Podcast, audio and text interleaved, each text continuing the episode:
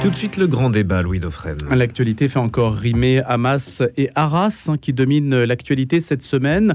On va largement en parler avec nos débatteurs. La suite du conflit entre Israël et le Hamas avec la bande de Gaza qui attend aujourd'hui de l'aide humanitaire. Et puis bien sûr l'hommage rendu à Dominique Bertrand, dont on parlait d'ailleurs à l'instant avec le linguiste Jean Prevot qui faisait un hommage au professeur, hein, la figure du professeur si malmené depuis l'assassinat de Samuel Paty, quasiment jour pour jour, le 16 octobre. Et puis on parlera aussi d'Elon Musk et de Twitter, ou plutôt de X. Va-t-il se retirer du continent européen qui risque de le sanctionner?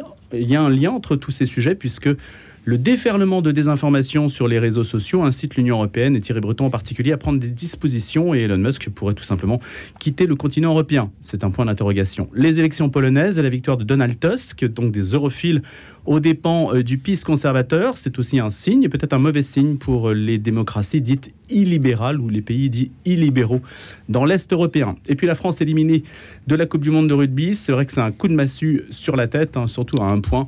On essaiera de voir comment rebondir et puis quel est le, sens donné à ce phénomène du rugby qui a aussi marqué des points dans les esprits et des, des points favorables, si on peut dire, et ça compense peut-être la défaite. Alors pour parler de tout ça, Pascal Boniface, directeur de l'Institut des relations internationales et stratégiques.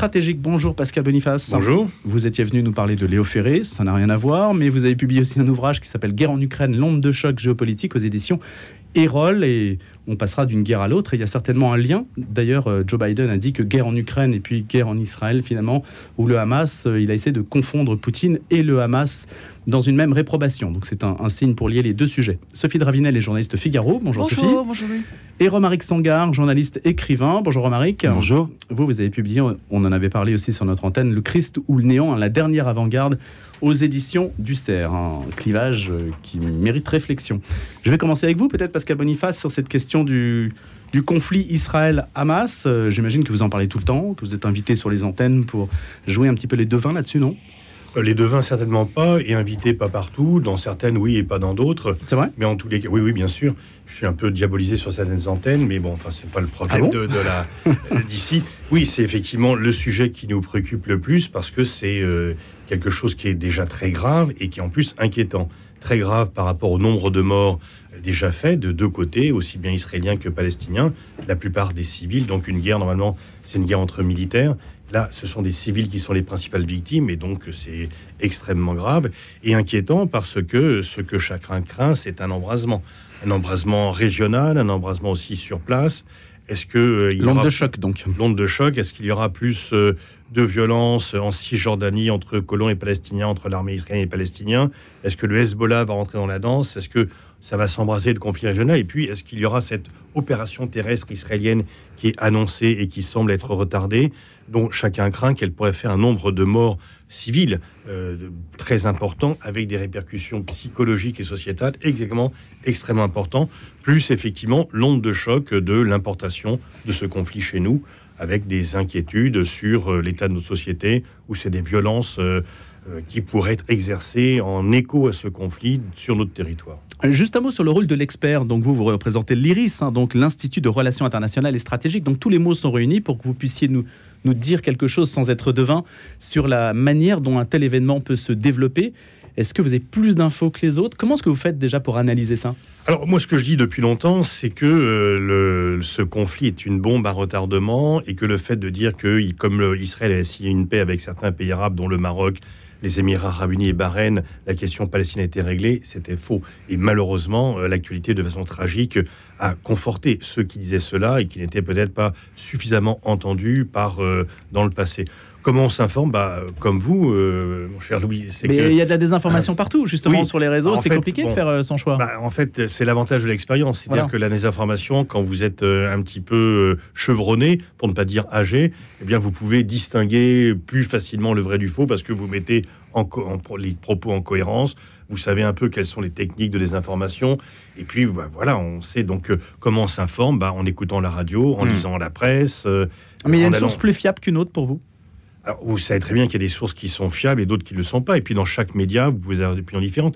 il y, a des lignes différentes dans chaque journal, dans chaque radio. Vous avez une ligne générale et en même temps des opinions différentes selon les journalistes. Puisque Madame est du Figaro, au Figaro, il y a quand même des, des opinions différentes selon les journalistes. Il n'y a pas une ligne générale, il y a une ligne globale, mais en même temps des appréciations. Donc on sait un peu d'où parlent les uns et les autres. Si je peux me permettre, Sophie Dravinel. Sur l'international, euh, nous avons un, service qui a une réputation assez forte, assez solide, assez Une grande antériorité historique même. Et qui, euh, euh, je pense, est, extrêmement fiable. et les opinions éventuelles des uns et des autres n'ont pas grand-chose à voir avec le travail de fond que notre service dirigé par Patrick Saint-Paul effectue. Après, effectivement, il y a dans les pages débat idées du Figaro, les Figaro Vox, des opinions qui s'expriment, comme d'ailleurs elles s'expriment aussi euh, euh, dans d'autres grands quotidiens. je pense au Monde, je pense même à Ouest France évidemment. Et, cela diffère de l'information que l'on peut lire. Je, sais que certains sur Twitter, puisqu'on parlera de Twitter, peuvent exprimer à titre personnel des options, poser des options qui sont différentes de, des, des, articles de presse, j'allais dire froids, que l'on lit sur notre journal. Évidemment, tout le monde a en tête le bombardement de, euh, disons, euh, de l'hôpital, les frappes euh, de l'hôpital de, de, Gaza ou l'explosion qui a été constatée là-bas. le soir même, il était extrêmement difficile de savoir ce qui s'était réellement passé. Nous avons rapidement eu des images pouvant nous donner des indications, le cratère, le type de déflagration et évidemment des témoignages. mais comme vous le dites très justement, quand on est un peu rodé, on doit prendre de la distance à la fois par rapport à ce que disent euh, les autorités euh, du Hamas et à la fois par rapport à ce que disent euh, les autorités militaires israéliennes. Mais il est vrai. Le renseignement américain dit entre 100 et 300 morts. Oui, maximum. Mais, mais vraiment, certains même disent encore moins. Mmh. et ce qui est. Vous soupçonnez une manipulation? Non, c'est pas que c'est une manipulation, c'est que la guerre est une manipulation. Hmm. Donc il n'y a même pas de, principe à avoir si savoir si c'est une manipulation ou pas. La guerre n'est qu'une manipulation de l'opinion. Enfin, je veux dire, les conséquences, la première des conséquences, c'est cela. Et du coup, évidemment qu'il y a eu une manipulation. La, question est de savoir comment peut-on au mieux trier les informations que nous avons euh, au moment euh, des faits pour essayer d'être le plus froid possible. Voilà. Et donc toujours utiliser un maximum de conditionnels. Et là, évidemment, les 500 morts, les, les... enfin, c'était euh, voilà une euh, hmm. manipulation de l'opinion. Réponse rapide de Pascal Boniface oui, et, sur ce sujet, certains ont dit nous, nous savons que c'est le Hamas, d'autres nous savons que c'est Israël. En fait, ceux qui disent ça ne savent rien. Et donc ils reprennent l'argumentation de leur propre camp. La vérité, c'est que pour l'instant, nous n'en savons rien, et que peut-être que la vérité éclatera un jour, notamment s'il y a une enquête internationale, mais qui est refusée apparemment. Mais on a vu des gens qui s'exprimaient sans savoir. Et donc, ils ne faisaient que reprendre l'argumentation qui les satisfaisait. Donc, je crois qu'il faut distinguer, comme l'a dit Madame, effectivement, les faits du commentaire et en rester le plus possible aux faits et avoir l'honnêteté de dire je ne sais pas si on ne sait pas. Romaric Sangar, sur ces premiers éléments euh, d'échange de notre propos. Donc. Ben, nous vivons une guerre civile mondiale de basse intensité, euh, comme disait je ne sais plus quel expert euh, pour un journal suisse qui m'avait beaucoup frappé. Et dans ce sens-là, évidemment que le conflit israélo-palestinien est particulièrement, enfin un point du, séisme particulièrement fort. ce qui m'étonne, moi je, ne sais pas évidemment ce qui s'est passé réellement dans toutes ces histoires, ce qui m'étonne tout de même, c'est qu'on a d'un côté un, pays qui fait la guerre sous les caméras du monde entier et euh, à qui on demande des comptes en permanence, ce qui est tout à fait normal hein, en l'occurrence. Et puis de l'autre côté, une propagande euh, qui euh, enfin, une propagande dans les deux côtés, pardon évidemment, mais en tout cas, un, des, des, des, gens qui, qui filment leur crime pour en faire une promotion. Euh, il semble qu'à l'époque déjà de Daesh, il y avait quand même cette histoire euh, de d'attentats islamistes qui était euh, en fait. L'horreur était promue sur Internet. Alors il y, a cette espèce de truc bizarre entre une, une, guerre officielle qui doit être propre, qui doit être justifiée, légitimée en permanence, et de l'autre côté, quelque chose qui est l'ordre d'une pornographie euh, de la guerre, qui est promue en fait, où euh, plus c'est dégueulasse, mieux c'est, plus ça excite finalement euh, les éventuels fanatiques.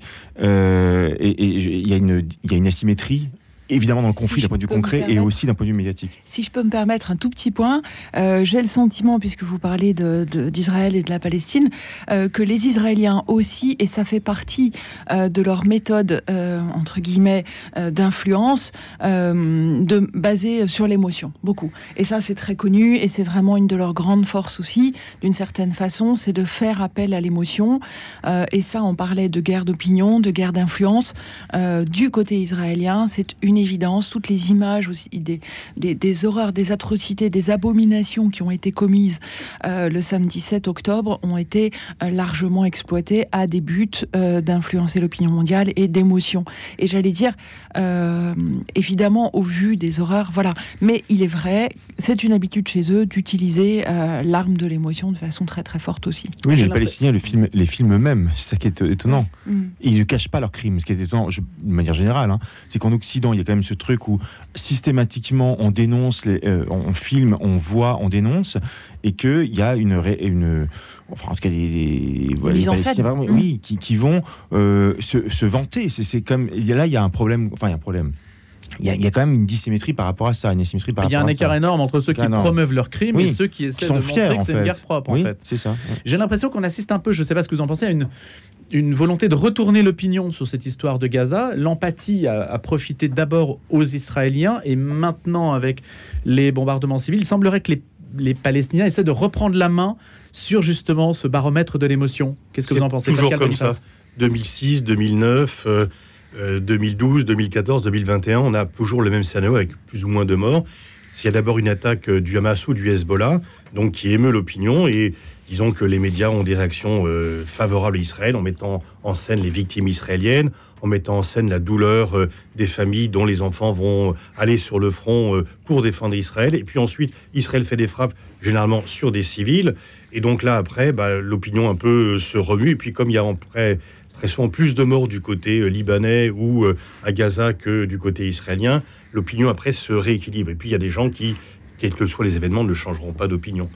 Mais il est certain que euh, dans, dans un premier temps, le mouvement est plutôt en faveur des victimes israéliennes, puis ensuite il y a un rééquilibrage à partir du moment où il y a des victimes palestiniennes ou libanaises. Et les manifestations d'envergure mondiale dans des lieux qu'on ne soupçonnerait pas, euh, où les Palestiniens manifestent en masse, euh, que ce soit, je sais pas moi, à Dublin, euh, en Écosse, à New York, ça, ça donne, ça mondialise aussi ce conflit, non? Oui, mais enfin, c'est toujours le cas. Alors, l'Irlande, c'est très particulier. Il y a toujours un fort mouvement de solidarité avec les Palestiniens en Irlande, par mimétisme avec leur propre cause. Donc, c'est historique, y compris dans les clubs Oui. de football. Il y a des affiches, si un club israélien vient jouer, il y a des euh, panneaux pro-palestiniens en Irlande. C'est très spécifique. Mais effectivement, on a, enfin, l'onde de choc, elle est mondiale, parce qu'on est dans un monde globalisé et que euh, les images de ce conflit, il y a quelques années, restaient relativement locales et qu'aujourd'hui, elles sont mondiales.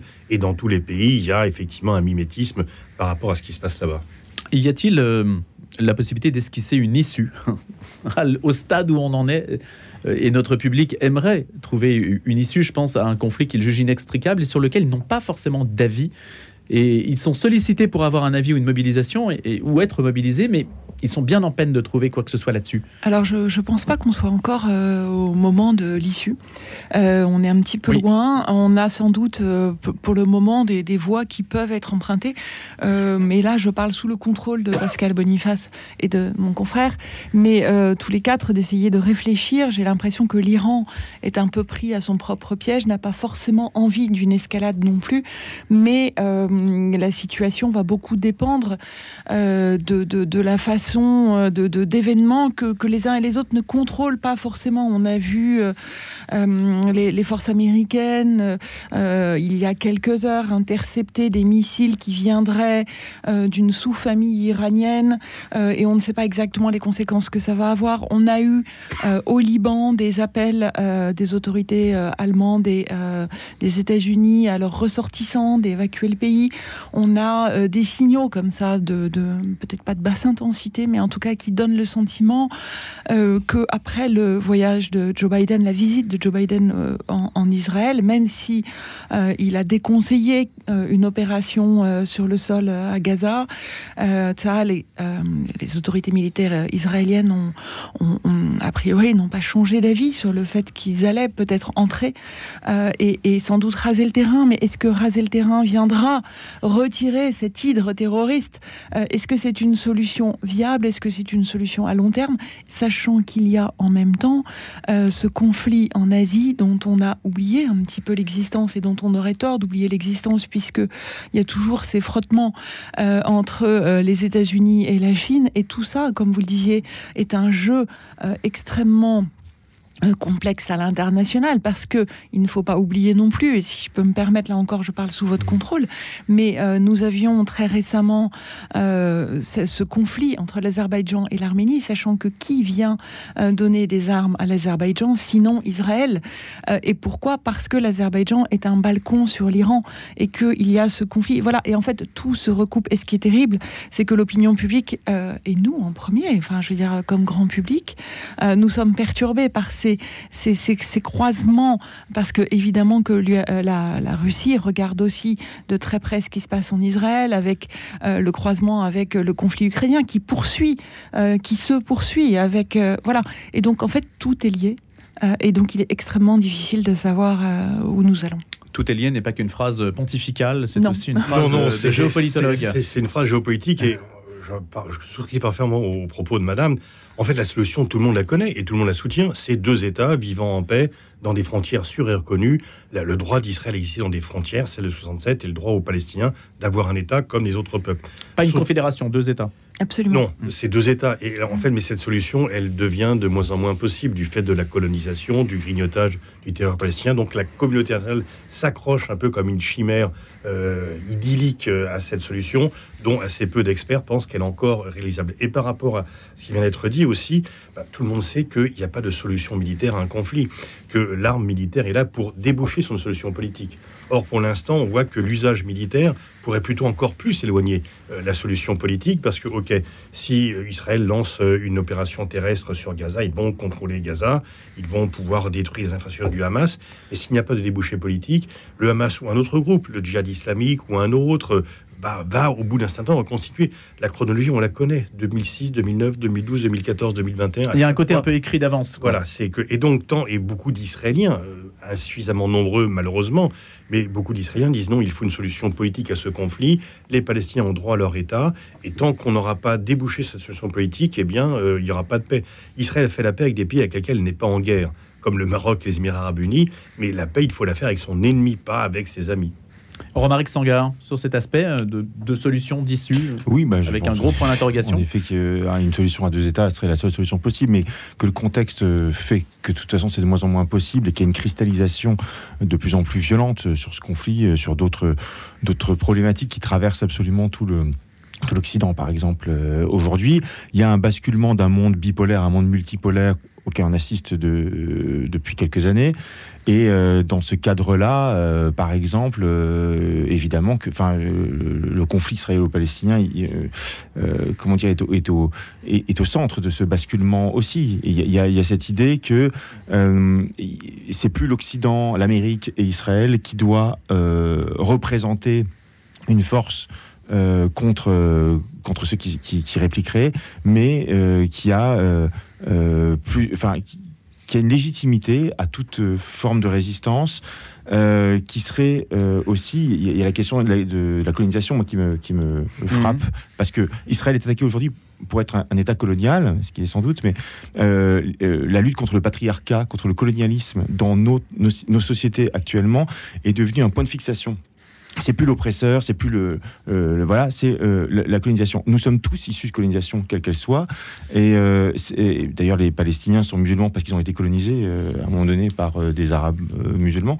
et je trouve ça très étonnant qu'on qu'on attaque systématiquement Israël comme État colonial. On voit ce que ça veut dire. Hein. On vole des terres et en effet, le lien avec énormément de les régionalismes aujourd'hui sont anticoloniaux et c'est vrai, d'ailleurs, Paris est un, est, un, est un centre colonial. La France s'est faite par colonisation Donc on pourrait en étendre à l'infini la logique de colonisation. Bah, c'est si- ça que vous semblez dire. Ce qui traverse tout ce conflit, ce sont des, des notions qui sont très à la mode aujourd'hui, qui sont très très vastes et qui, et qui vont très loin. Et qui ne sont pas prêtes de le résoudre dans la Non. mesure où elles peuvent être euh, utilisées comme des armes C'est ça. sémantiques. Juste un mot sur la. euh, sur, vous avez écrit le Christ ou le néant, donc c'est un clivage. Est-ce que l'arrière-fond religieux vous intéresse particulièrement dans ce conflit, vous, Romaric Sanga Est-ce que vous, vous estimez que c'est un, un- un conflit. euh, alors c'est un conflit identitaire, un conflit de terre, mais est-ce que c'est un conflit aussi entre l'islam et puis. Je remarque que le patriarche de, de Jérusalem a proposé de s'échanger contre les otages. Mhm. Euh, et je trouve ça tout à fait euh, remarquable parce que je ne vois aucune autre religion où euh, on se propose voilà, de s'échanger contre- contre des otages. Voilà. Après, euh, le, point de vue. Le problème, évidemment, c'est le, côté euh, euh, politico-religieux. Et, quand les deux se mélangent, c'est très compliqué. Nous, en Occident, on a cette habitude de distinguer les deux de manière conflictuelle. Il me semble que c'est évidemment très sain d'arriver à articuler ces deux plans. Le plan spirituel, qui est le plan en tant que chrétien de la miséricorde absolue, et le plan temporel, qui est aussi le plan de l'incarnation. Donc C'est quelque chose de très compliqué et qu'on on- on- on vire sans arrêt entre l'angélisme abstrait ou euh, la violence concrète et que articuler ces deux plans est extrêmement compliqué. Euh, en Israël, n'en parlons pas, euh, tout est mélangé, à la fois euh, évidemment pour Israël euh, qui a une existence qui se justifie religieusement et politiquement, et en face qui est un, un- un point de insupportable finalement dans, dans- dans l'esprit musulman me semble-t-il parce que c'est un dans dans dans dans l'Oumma c'est- une euh, un- enfin comment dire un- une, euh, une poche comme ça au milieu de l'Oumma qui est qui est scandaleuse euh, pour, pour et c'est vrai qu'en Et effet qu'on peut comprendre C'est une forme d'impensée pour les et musulmans qui n'est voilà. pas la totalité Et- de la terre. Et c'est vrai qu'on a tendance, d'ailleurs, comme on en parle, on a tendance à en parler profondément, enfin politiquement, à dire ah il y a deux États, c'est sympa, il y a des et en- même en tant qu'occidentaux, en fait, à Mhm. penser encore en tant que moderne, c'est-à-dire en disant euh, on va trouver des solutions avec des États-nations, des peuples qui s'organisent et qui trouvent des solutions politiques, démocratiques, etc.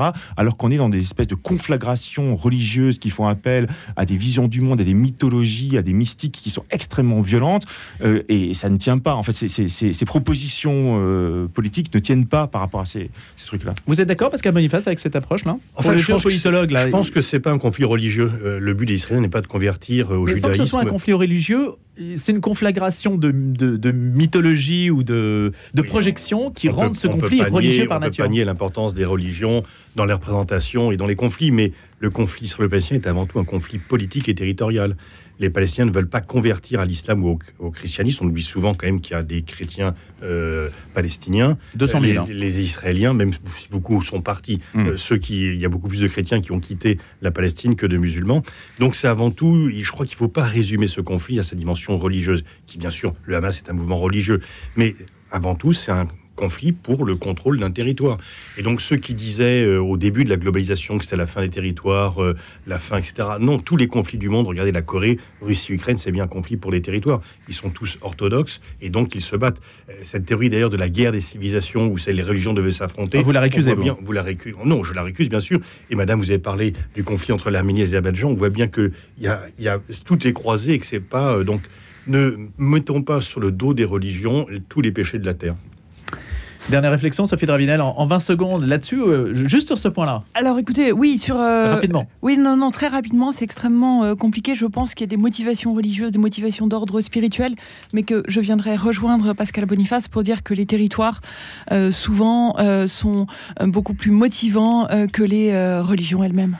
Allez, on se quitte quelques secondes, quelques minutes quand même avec les infos de 8 heures présentées par Simon Tatro. On se retrouve pour la seconde partie du grand débat, une demi-heure d'information qui sera consacrée, bah, on passera euh, du Hamas, si je puis dire, à Arras, hein, la France, les répercussions aussi sur euh, notre manière de voir les choses et, et- et les risques qu'il y a chez nous. On a pu le voir à la lumière des alertes à la bombe qui ont eu lieu tout au long de la semaine. On en parle après les infos de Simon euh, pour la seconde partie du grand débat autour de Pascal Boniface, Romaric Sangar et Sophie Dravinel. Le prêtre, ça choque.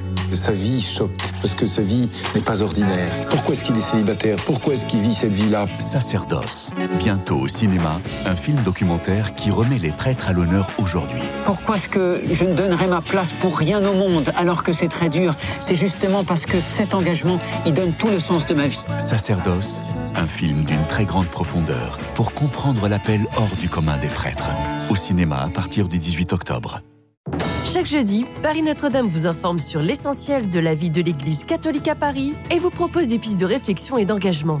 Inédit, 14 œuvres issues des collections du diocèse de Paris s'apprêtent à être accrochées au Collège des Bernardins. Pourquoi? Que disent-elles? Focus sur l'exposition Un patrimoine méconnu. Abonnez-vous au journal du diocèse de Paris en appelant le 01 78 91 92 04 ou en allant sur le site internet paris.catholique.fr.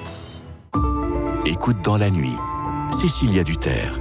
Quelle place tiennent les animaux dans votre vie? Aujourd'hui, nous échangeons autour du respect et de la protection animale. Écoute dans la nuit, c'est ce soir à 22h.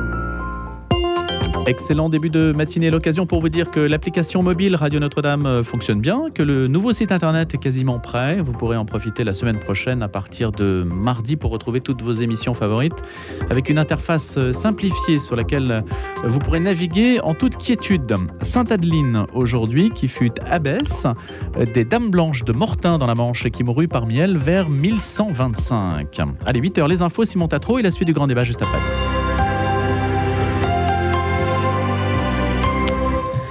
Le ministère de l'Intérieur du gouvernement du Hamas a affirmé hier que de nombreux déplacés s'abritant dans l'enceinte d'une église à Gaza avaient été tués et d'autres blessés dans un raid israélien. Dans un communiqué, le ministère a affirmé que le raid a fait un grand nombre de martyrs et de blessés dans l'enceinte de l'église grecque orthodoxe de Saint-Porphyre, alors que des témoins ont affirmé que la frappe semble avoir visé une cible proche du lieu de culte dans lequel de nombreux habitants de Gaza s'abritent au moment où la guerre fait rage entre Israël et le mouvement islamiste palestinien.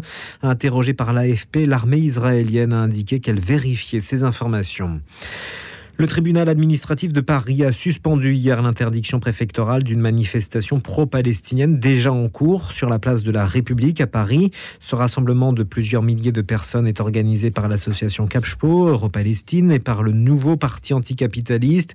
L'exécution des arrêtés du préfet de police du 18 octobre est suspendue en tant qu'ils interdisent le regroupement projeté entre 19h et 20h, écrit le tribunal dans son ordonnance dont l'AFP a obtenu copie. Le respect de la liberté de manifestation et de la liberté d'expression qui ont le caractère de liberté fondamentale doit être concilié avec l'exigence constitutionnelle de sauvegarde de l'ordre public, estime le tribunal.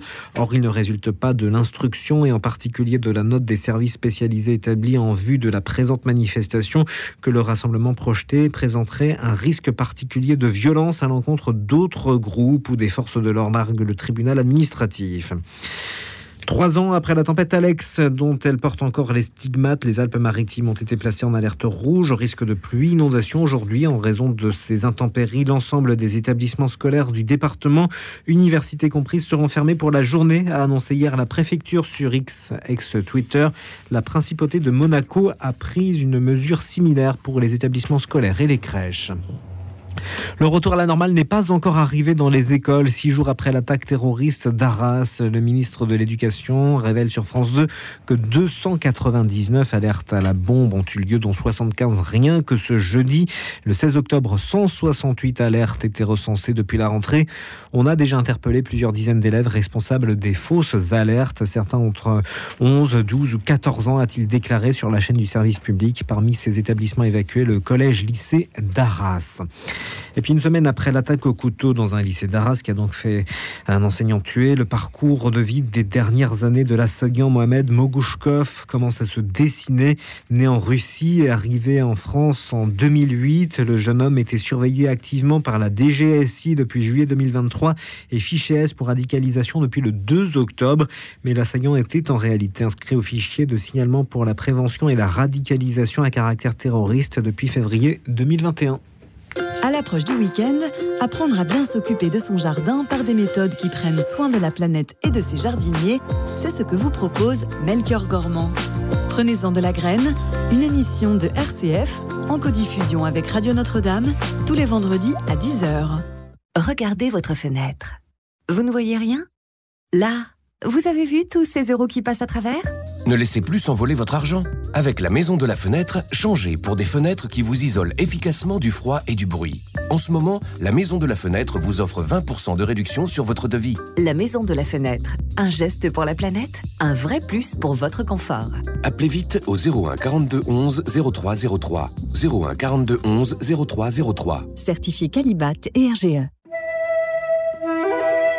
Dieu est esprit. Et c'est pourquoi ceux qui veulent l'adorer doivent l'adorer en esprit et en vérité. L'Évangile selon Saint Jean, dit par Gérard Rousier, du 3 octobre 2023 au 25 juin 2024, tous les mardis à 12h30, au Temple du Luxembourg, 58 rue Madame, Paris 6e, et à 20h le 21 novembre. Le grand débat. Le grand débat. Louis Dauphren. Je vous disais tout à l'heure qu'Hamas rime avec Arras, c'est le trait d'union, c'est l'horreur, c'est aussi la stupeur, c'est aussi l'émotion, comme on a pu le voir hier à Arras pour les obsèques de Dominique Bertrand, ce professeur respecté par ses élèves. On va revenir sur cette dimension aussi de ce que l'on peut rattacher au conflit israélo-palestinien, mais de ce qui peut aussi être indépendant de ce conflit trois ans après la mort de Samuel Paty, alors que nul n'imaginait que les choses se reproduiraient ainsi dans un établissement scolaire. Euh, Sophie Dravinal, je vais reprendre avec vous. Comment, euh, comment avez-vous appréhendé cet événement? Comment en faire une lecture aussi peut-être politique? Est-ce qu'il y a une, une, défaillance quelque part, qui, euh, un trou dans la raquette, comme on dit de manière un peu prosaïque? Pour Arras? Oui, pour Arras, par exemple. Et pour d'autres d'autres agressions aussi qui peut-être passent plus inaperçues? Écoutez, moi, j'ai je, je, été extrêmement ému, sans doute comme beaucoup d'auditeurs, euh, par la cérémonie euh, qui a eu lieu dans la cathédrale d'Arras. Euh, et, et j'allais dire que le il y a une forme de, de sacrifice euh, chez ce, ce, dans, ce, dans ce meurtre. Il faut toujours essayer, surtout sur cette antenne, de, de tirer un, une once d'espérance euh, euh, dans l'horreur euh, et dans l'abjection. Euh, j'ai été extrêmement émue, moi, par les paroles d'Isabelle, euh, son épouse, oui. hier. et j'en ai quelques-unes, si ça vous, si vous m'autorisez à, à, en lire quelques extraits. Parce que pour moi, c'est vraiment le, la concentration de l'esprit français euh, qui a été atteint là, mais qui a permis justement à cet esprit de s'exprimer par la voix de son épouse. Quand elle dit il aimait Julien Gracq, Flaubert, Stendhal, Balzac, il aimait Proust, Claude Simon, Céline et Pierre Michon, il aimait la poésie, René Char, Baudelaire, Rimbaud, Mallarmé, Valéry, il aimait la philosophie, il aimait le cinéma, Truffaut, Ford, Kubrick, Lubitsch, Orson Welles. Il aimait le baroque, il aimait Ozu, Miyazaki, Kurosawa, Almodovar, Fellini, Visconti. Et elle continue comme ça, en disant qu'il aimait Bach, qu'il aimait Beethoven, Fauré, Haydn, Ravel, Mahler. Il aimait les cathédrales qu'on découvrait de ville en ville. Il aimait la Provence, ses couleurs, ses senteurs. Il aimait les étangs, les rivières, les fleurs et les forêts. Il n'aimait pas l'informatique et les réseaux sociaux. Il n'aimait pas la foule ni les honneurs, les cérémonies qu'il avait en horreur. Il aimait profondément ses filles, sa mère et sa sœur. Nous nous aimions. J'ai été moi extrêmement émue par ces paroles que j'ai résumées parce qu'elles sont plus longues et plus belles et je vous invite vraiment tous à les écouter parce que voilà, au-delà de l'horreur, il y a cette espérance c'est ce que j'aurais aimé vous dire tout à l'heure quand vous m'interrogiez sur euh, le fondement religieux euh, des conflits éventuellement. Voilà, je trouve qu'il y a toujours dans ces conflits évidemment euh, des, des, des, fleurs qui naissent sur les cendres. Euh, mais à propos de trous dans la raquette, je pense qu'il y en aura toujours. Euh, ce que je crains le plus, c'est que, une fois encore, la politique soit instrumentalisée au profit de ceux qui ont le plus peur, même si effectivement, il y a des vrais sujets à étudier, notamment la question des reconduites aux frontières et notamment évidemment ce dossier de l'immigration et ce dossier euh, de la gestion du, dossier terroriste en France et du, renseignement. Donc il y a des leçons à tirer euh, d'événements comme celui-ci. Euh, et il y a des leçons en matière de quels sont les financements que l'État donne pour ce renseignement national, quelles sont aussi les formations qui sont offertes aux forces de police et aux forces qui, voilà, de, la justice. Est-ce que la justice dans notre pays est à la hauteur de ce qu'elle devrait être Manifestement, non? Romaric Sangar. Bah, il aimait la civilisation européenne. C'est ça qui est très frappant. Moi aussi, j'ai été extrêmement touché par ce, par les propos de la, de la femme de, de, de Dominique Bernard. Euh, et en fait, il résume cela. Je, je trouve que ça, ce qui est, ce qui est intéressant par rapport à, à ce sujet-là, c'est que l'interprétation marxiste, me semble-t-il, de ce, de ce genre d'attentat est complètement battue en brèche, puisqu'il ne s'agit pas de, victimes ou d'opprimés qui se révoltent contre des oppresseurs capitalistes. Qui, on ne tue pas des patrons, on ne tue pas des, des, policiers, enfin on en tue aussi d'ailleurs, mais bon, on ne tue pas des chefs, on tue des professeurs qui sont mal payés, qui sont humiliés aujourd'hui, qui ne sont plus du tout les hussards noirs, les noirs de la République d'il y a un siècle, qui sont vraiment dans une situation sociale assez dégradée, donc ils ne sont pas du tout dans une situation de force.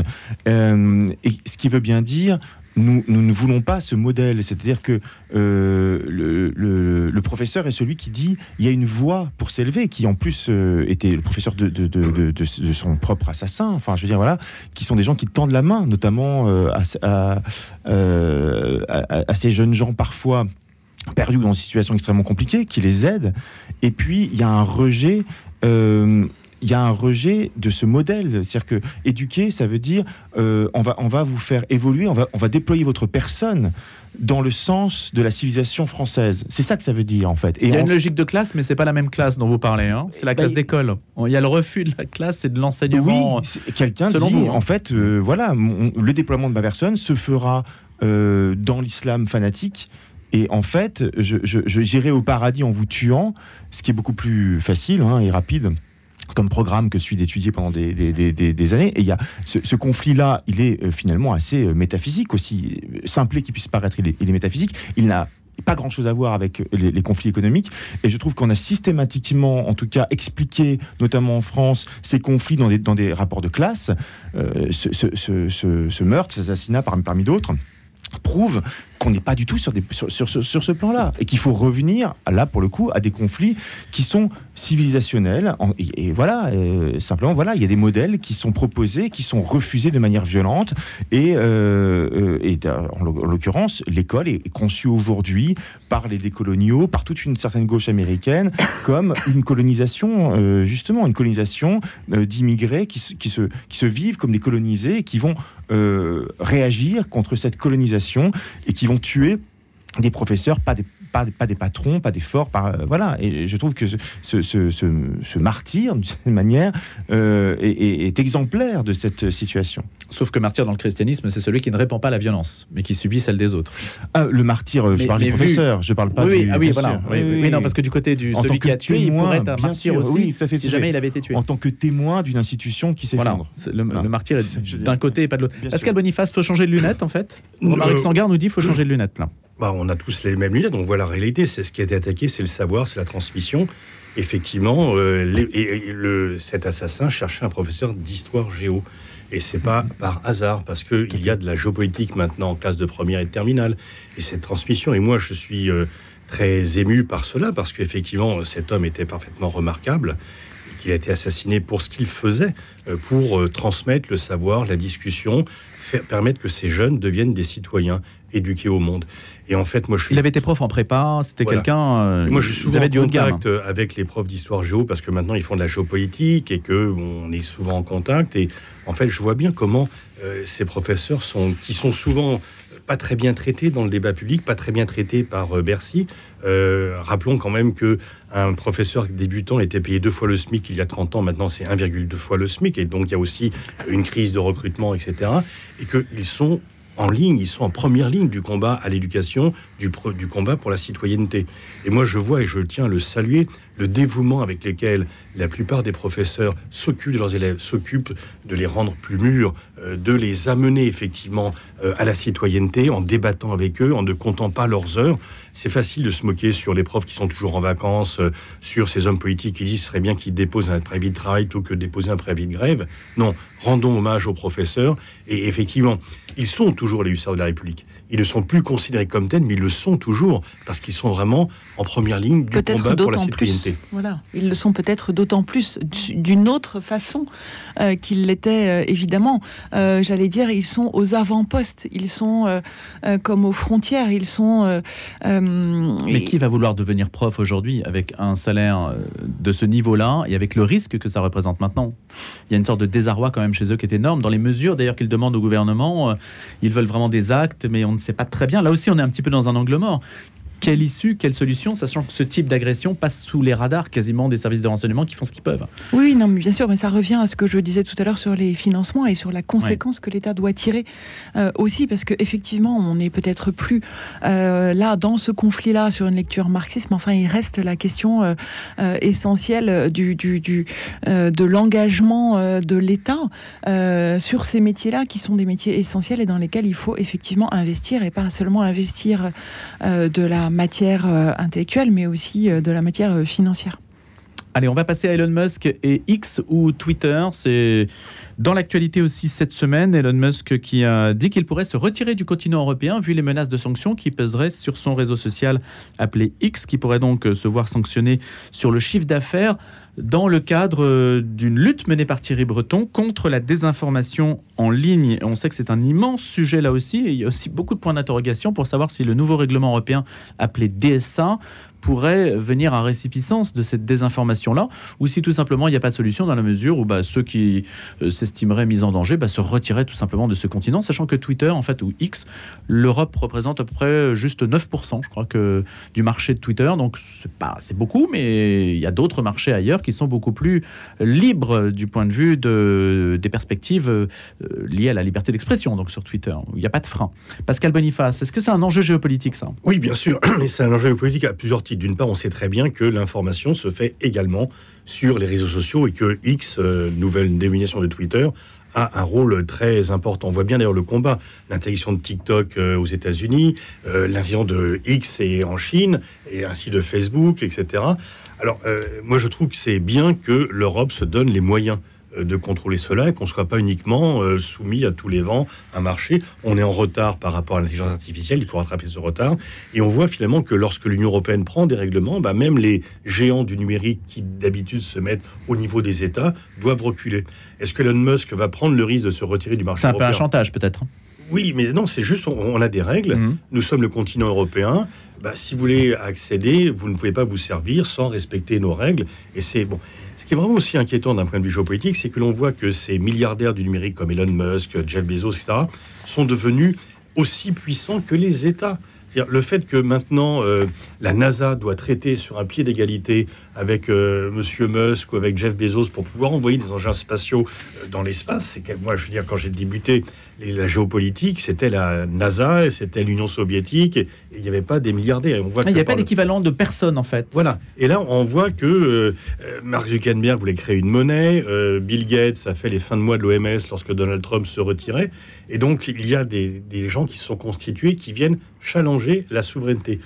Même un chef d'État euh, critiquable, même Xi Jinping a des comptes à rendre, euh, même Donald Trump avait des comptes à rendre à sa population. Jeff Bezos ou Elon Musk, il a de comptes à rendre à personne. Bah, mais ça équilibre les pouvoirs entre États et puis peut-être euh, d'autres entités. D'où l'importance de ces réglementations européennes pour dire ben, il faut quand même respecter certaines règles et on n'est pas un marché ouvert à tous les vents dans lequel on vient servir sans rien respecter. Donc il faut que l'Union européenne se fasse respecter et Thierry Breton veut faire respecter l'Union européenne, c'est très bien. Maintenant, on pourrait dire, ah là là, c'est une logique de repli, et on sait que le mot repli a une connotation très négative. Pascal Boniface, repli sur le précaré européen, est-ce qu'on pourrait bah, dire à Thierry Breton?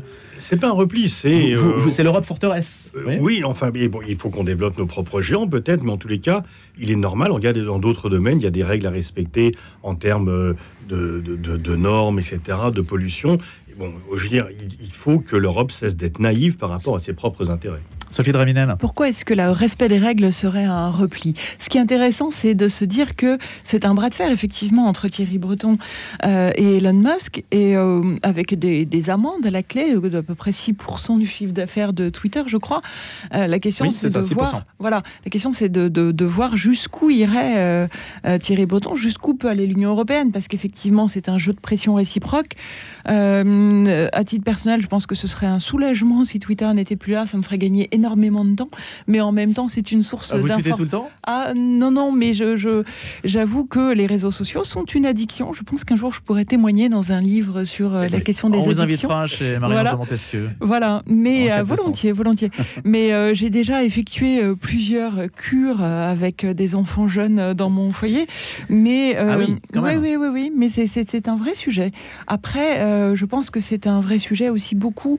cette question de Twitter est très relative au sujet sujet que nous évoquions précédemment, qui est celui du conflit israélo-palestinien, parce que en fait tout cela part euh, des accusations de aussi désinformation, puisque euh, la réglementation euh, que l'Europe, à mon avis très positive, veut imposer, qui est relative justement à cette question de la désinformation, et donc à la nécessité pour Elon Musk, à l'obligation qui lui est faite de contrôler ce qu'il y a sur son réseau, ce qui était fait auparavant, ce qui n'est plus fait aujourd'hui. Il dit qu'il toujours des modérateurs. Hein. Il dit qu'il y a toujours oui, 20 000 modérateurs. Il a quand même euh, largement coupé euh, dans la base de ceux qui étaient euh, qui effectuaient cette, cette, ce travail-là.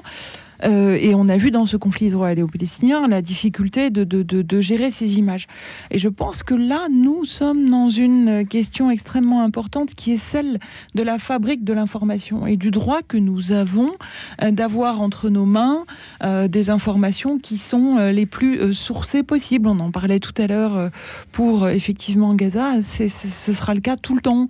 Et donc, si on peut, si l'Europe peut prétendre à mener ce travail-là, je pense qu'il faut le défendre. Romaric Sangar, vous vous êtes euh, reclus dans votre thébaïde euh, à écrire et à réfléchir. Vous êtes à l'écart de ces réseaux euh, Non, mais enfin de Twitter, j'ai la chance, en tout cas, de n'être jamais, d'avoir jamais glissé là-dedans. mais je pense, après, c'est la question du contrôle de l'agora. et aujourd'hui, le débat public n'est plus à la télévision, n'est plus, enfin, se, se fait sur les réseaux sociaux. Et je trouve ça, en tant que Français, extrêmement dangereux que cette agora soit contrôlée par des euh, hommes d'affaires américains, euh, simplement. Euh, ça me paraît compliqué et ça me paraît normal. Ou hommes d'affaires globalement. Ou hommes d'affaires globalement, mais en plus étrangers. donc, mmh, pas les mêmes règles, parce que simplement, c'est pas la même civilisation, c'est pas les mêmes, les, mêmes, règles. Et donc, c'est quand même compliqué par rapport à cela. On peut être raciste aux États-Unis, on peut être, on peut tout dire en fait aux États-Unis. Oui, bah après ça se tient. Enfin, je veux dire, enfin ça se tient. Leur ultralibéralisme, y compris dans la parole, à sa, à, sa cohérence. Mais simplement, c'est pas la tradition européenne. Mmh. Et donc, on nous impose des traditions qui ne sont pas les nôtres, des, des rapports. Ben sur Facebook, on, censure des œuvres d'art où il y a des nus parce que c'est selon la, morale américaine. C'est délirant d'une certaine manière.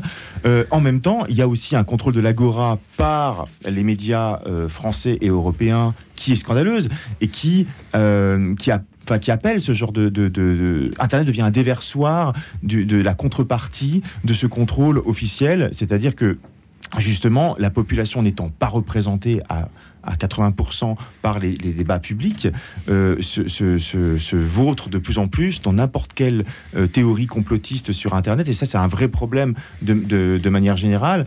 Euh, la crise de la représentativité favorise en fait ces réseaux. Et ce n'est pas une réglementation supplémentaire qui va résoudre le problème non, mais après, je, bon, moi, euh, Elon hmm. Musk se partirait d'Europe et on, créerait nos propres réseaux. Le, problème, il est là à la base. On a perdu la guerre numérique. Euh, on avait une avance gigantesque qui a été détruite. Eric Reinhardt, qui est en lice aujourd'hui pour le Goncourt, avait écrit un livre de comédie française dans lequel il racontait notamment ce ratage de l'invention d'Internet qui, qui, aurait dû être euh, franco-suisse euh, et belge euh, et qui a été complètement raté, notamment à cause d'Ambroise Roux et de, du Minitel, enfin bref, de, la Poste, toutes ces, ces alliances-là et l'élection de Giscard d'Estaing. Bref, on a perdu la guerre numérique et aujourd'hui on a perdu. on avait effectivement de l'avance. Le Minitel, et on a perdu l'agora mondiale et aujourd'hui l'agora mondiale est, au, est aux mains des Américains et c'est problématique, voilà, jusqu'à ces, jusqu'à hmm. ces conséquences-là. Une seule lettre les distingue, Musk et Tusk, Donald Tusk, qui a donc gagné les élections législatives polonaises. Et c'est un signal envoyé aux pays de l'Est, comme on disait avant, et je sais que Pascal Boniface sera sensible peut-être encore à cette, à cette rhétorique-là, je ne sais pas, on verra, mais en tout cas, il y a en Hongrie Viktor Orban, il y avait, parce que je parle maintenant à l'imparfait, euh, le PIS de, du Parti conservateur donc polonais, qui vient de perdre ses élections.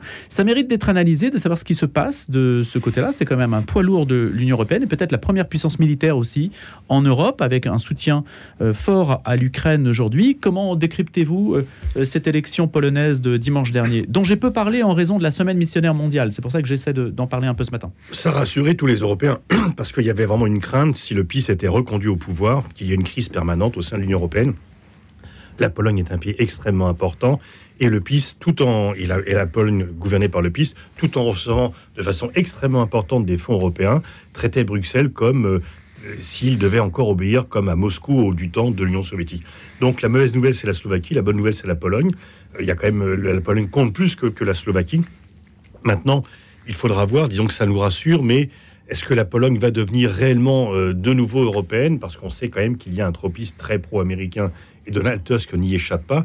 Donc il ne faut pas croire qu'on aura, du fait de ces élections, ça nous soulage, ça, donne, ça évite le pire, mais on n'aura pas un pays qui va plaider pour l'autonomie stratégique européenne. La priorité, y compris avec ce gouvernement, est quand même l'alliance avec les États-Unis et la guerre euh, que les Russes mènent contre l'Ukraine renforce cela. Et Donald Tusk a eu un discours extrêmement dur hein, sur la question migratoire et s'est pas montré tellement plus libéral que ne l'était son prédécesseur. Disons que le changement euh, ne va pas intervenir du jour au lendemain en Pologne, d'autant que euh, euh, quand même le PIS a, nommé un certain nombre de personnes au pouvoir là-bas, a renforcé leur mandat avant les élections. Dans la justice, hein, l'équivalent de la Cour suprême. Absolument, la Cour constitutionnelle, la télévision publique, la Banque nationale, la justice, et évidemment que le président conserve un droit droit de veto, qu'il euh, y a un cadre institutionnel qui a été malmené euh, et qui va être difficile à, rétablir directement, aussi rapidement que peut-être certains euh, le souhaiteraient. Disons qu'il y a une sorte de période de cohabitation qui va se dérouler là-bas. Ce qui est intéressant quand même, et je trouve que c'est un signal en, en, Europe où on a rapidement, ou peut-être très vite, voulu dire que tout le monde allait tomber dans des nationalismes identitaires du type hongrois euh, un peu rapidement. Il y a eu un sursaut démocratique. C'est les chiffres, je pense qu'il faut rappeler. Il y a quand même eu une participation euh, dimanche 15 octobre de 74,74 pardon, 25% aux urnes, ce qui était historique. Hein, euh, c'est-à-dire qu'il y a eu un, vote de 53,5%, soit 11 millions euh, pro-européens, alors qu'en 2015, quand le PIS est arrivé, il y avait eu 37,5%, 5,7 millions de personnes, soit une participation de seulement 50%. Donc euh, ce sursaut démocratique. Ah, ils ont fait x2. Voilà, ils ont fait x2 et il y a eu vraiment. Euh, on aurait pu penser que les promesses de stabilité, de prospérité, euh, qui n'ont pas vraiment été au bout par le précédent gouvernement, donc par le PIS, auraient pu entraîner une lassitude des Polonais. C'est le contraire qui est arrivé avec un, encore une fois un sursaut démocratique qui n'est pas intéressant, qui n'est pas inintéressant dans l'analyse globale de la situation politique européenne. Romaric Sangar. Moi, j'aimais bien l'Europe illibérale. Je trouve que c'était justement une alternative intéressante dans le concert des nations européennes.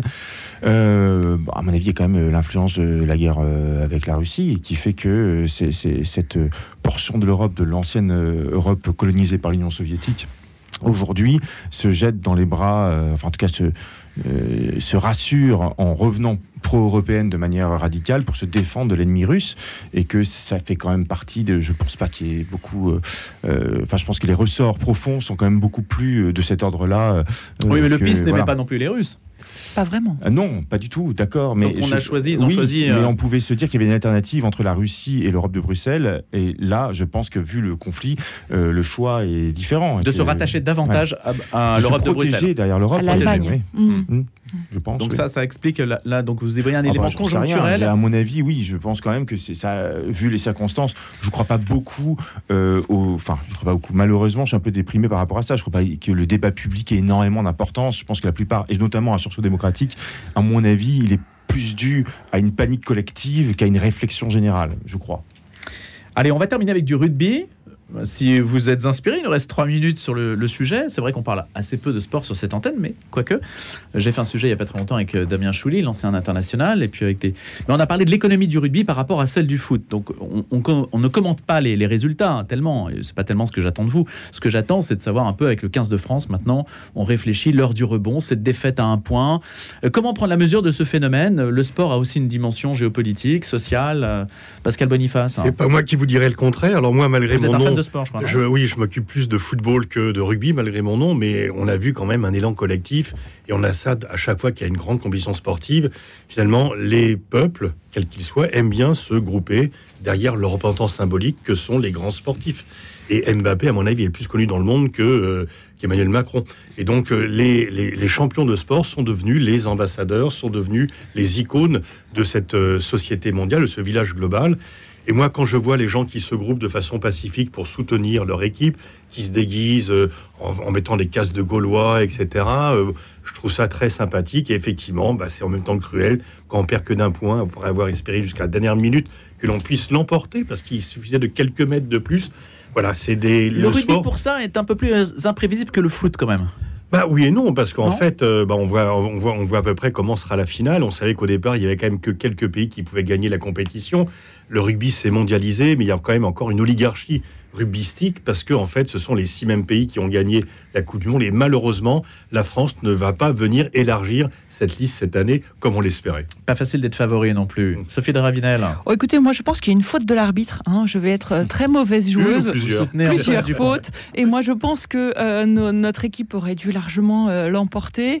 et je, je, suis très opposée là aux arbitrages qui ont été qui ont été menés. Et je suis mauvaise joueuse parce que j'assume de dire euh, que nous aurions dû euh, avancer, euh, nous aurions dû être devant, et j'assume de le dire, et je suis extrêmement triste. D'autant plus triste que cette déprime-là, franchement, on n'en avait pas besoin. Euh, et je suis très consciente euh, que le, le, le, sport a un rôle euh, catharsis et un rôle de. Voilà, donc à bas l'arbitre. Le ballon ovale lui est resté en travers de la gorge. Sophie Dravinel. Je suis obligé de conclure. Romaric Sangar, ce sera pour une autre fois sur la Coupe du Monde de rugby. Vous êtes sauvé par le gong. merci à tous les trois. Sophie Dravinel du Figaro, Pascal Boniface de l'Iris, et puis Romaric Sangar, écrivain, journaliste. Merci. Et puis, bien sûr, un prochain grand débat. Et je vous retrouve lundi, comme d'habitude.